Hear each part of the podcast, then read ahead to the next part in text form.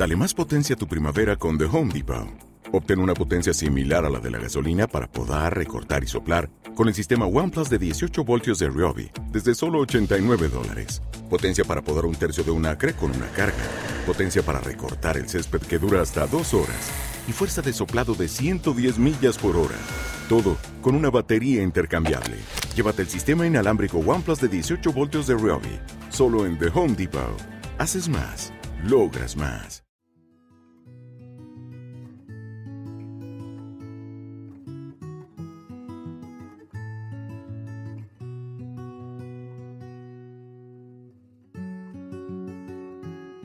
En ocasiones no hace falta viajar a destinos exóticos en busca de amplias bocanadas de fantasía popular.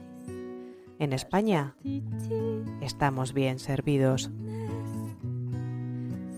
Si acabas de llegar, te doy la bienvenida. Mi nombre es Blanca y esto es Si tiene nombre existe.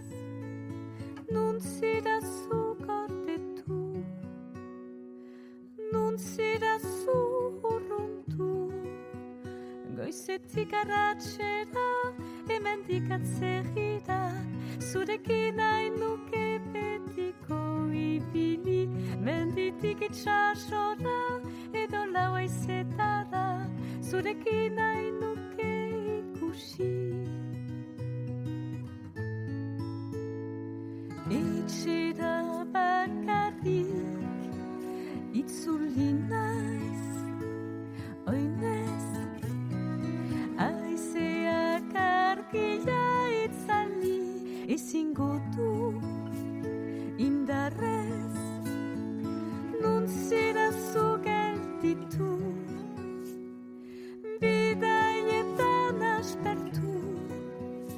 goizetik arratxera hemendik atzerrira zurekin nahi nuke betiko ibili menditik itxasora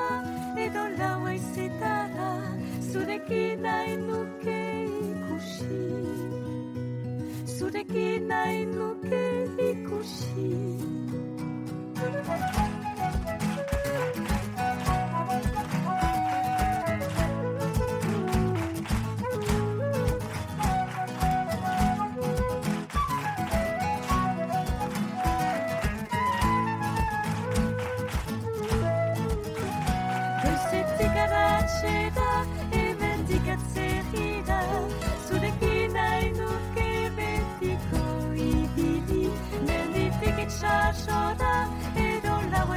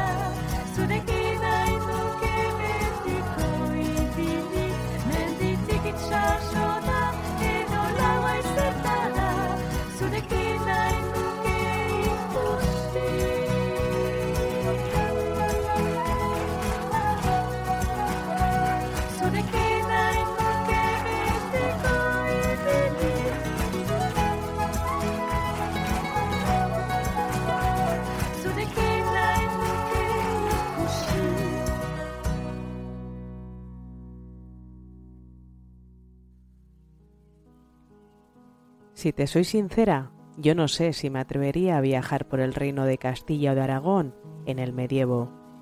No creo que hubiese tenido las agallas para atravesar bosques y caminos no solo plagados de criminales de todos los pelajes, sino repletos de criaturas crueles y fantásticas con las que no habría tenido ninguna opción. No, lo mejor en estos tiempos era quedarse tranquilo en casa, tomarse las cosas con calma y no viajar demasiado. Solo ha sido una suerte para nosotros que los monstruos y criaturas fantásticas que pululaban nuestra tierra murieron, desaparecieron, fueron olvidados, sus nombres se esfumaron. Algunos fueron asesinados por valientes lugareños, pero todavía queda el recuerdo de ellos. Vaya que sí, puede que todavía alguno quede suelto y no nos hayamos enterado.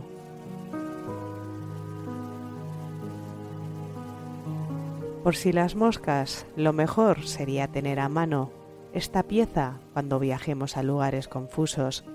Así sabremos reconocer rápidamente al animalejo que nos encontremos y tendremos una oportunidad para escapar con vida.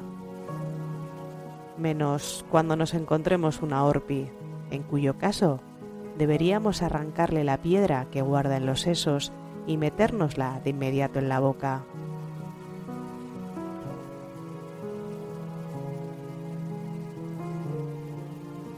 El primero de nuestros seres nacionales es Juan Caballo. Si paseamos por la Sierra Mágica en Jaén, llegarás a toparte con una criatura mitad hombre y mitad caballo, parecida a los centauros.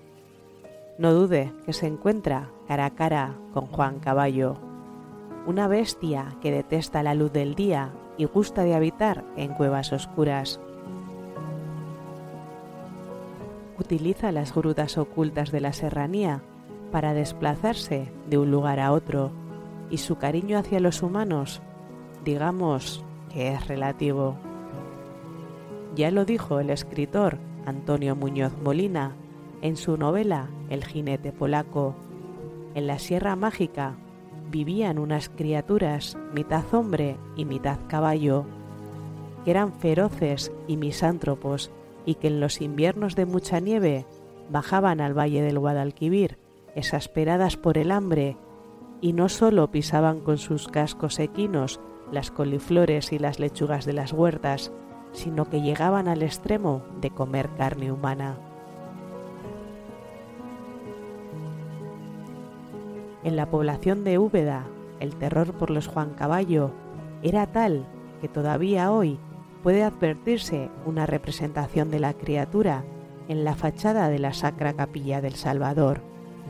Los lugareños de la época pensaron que representar al Juan Caballo en su sitio más sagrado protegería a los niños y los inocentes de la glotonería de la bestia.